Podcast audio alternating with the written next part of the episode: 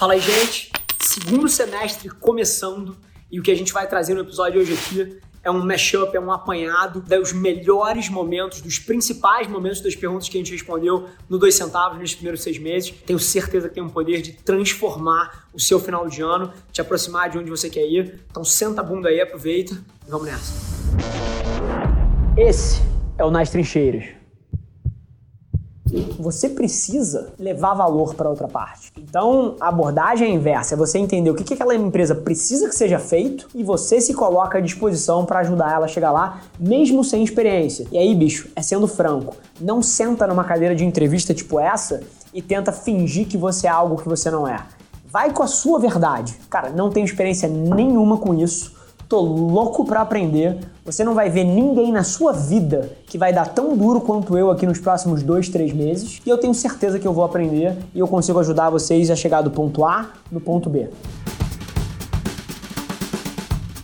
Porque eu não acho que é sobre achar sócios. Eu acho que é sobre como gerenciar essa sociedade ao longo de uma vida. É aí que tá a chave. Achar sócio não é difícil. O mapa da mina é basicamente esse. Geralmente você tem duas figuras principais. Você tem alguém que é bom, cara, de comunicação, é um cara bom de venda, é um vendedor, é uma pessoa que junta as pessoas, conecta a ponta, tá sempre ativo. Isso é um perfil que nem todo mundo tem. E do outro lado você tem o artista você tem o engenheiro, você tem o programador, você tem o pintor, você tem o arquiteto, você tem a pessoa que sabe do craft.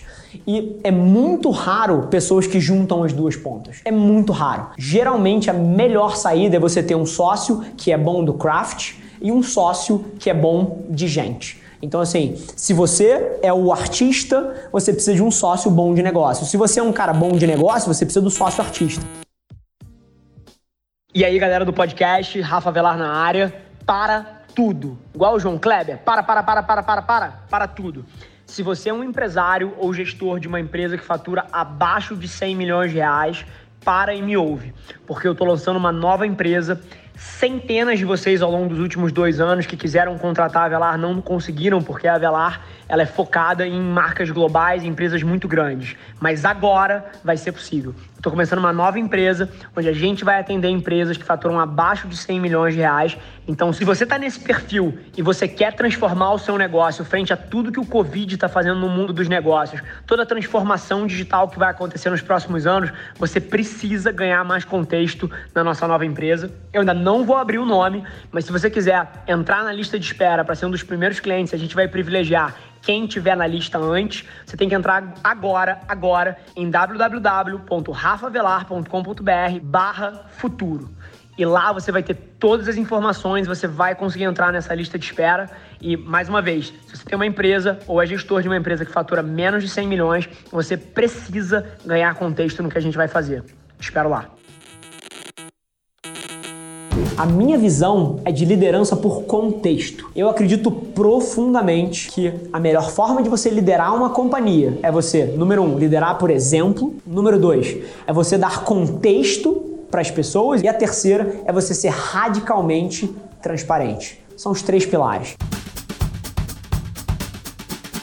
Se o seu processo de formação de opinião, que é o que marketing faz, for bom o suficiente, você pode dar tudo de graça, tudo aberto onde a pessoa vai, por conta própria, fazer a pesquisa de quem é você, o que você faz e como você pode ajudar ela. E aí não foi você que entupiu comida goela abaixo, a pessoa veio até você e ela falou: pô, eu quero me relacionar nisso daqui.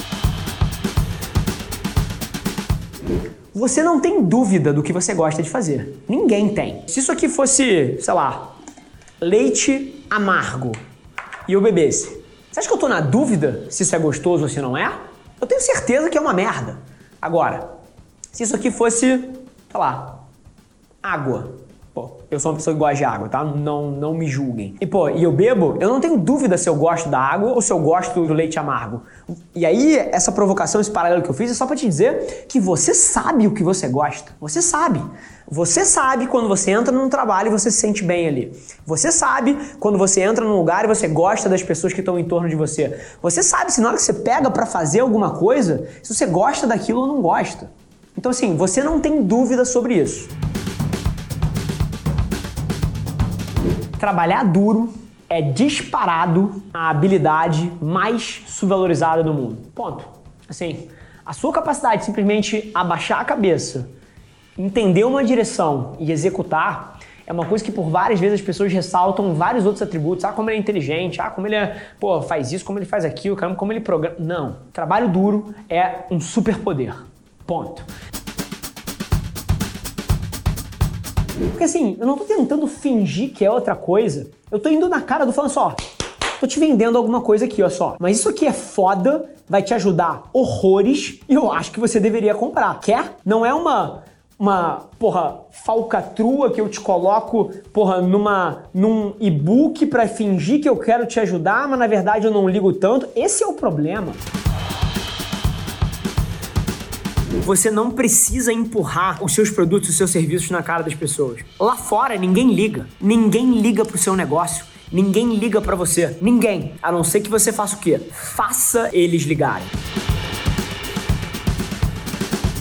Cara, o que você tiver condição de fazer hoje, por pior que seja, por mais imperfeito que seja, bota para fora, constrói esse avião enquanto ele voa, é a melhor coisa que você vai fazer e leva esse aprendizado para sempre. Aumentar faturamento por várias vezes a forma mais eficiente de você fazer isso não é só você focar venda, venda, venda, venda, venda. Porque no médio prazo, o que drive as suas vendas é a sua marca. O que te permite ter um preço maior que a média de mercado é a sua marca. O que move preferência por você e não pelo concorrente é a sua marca.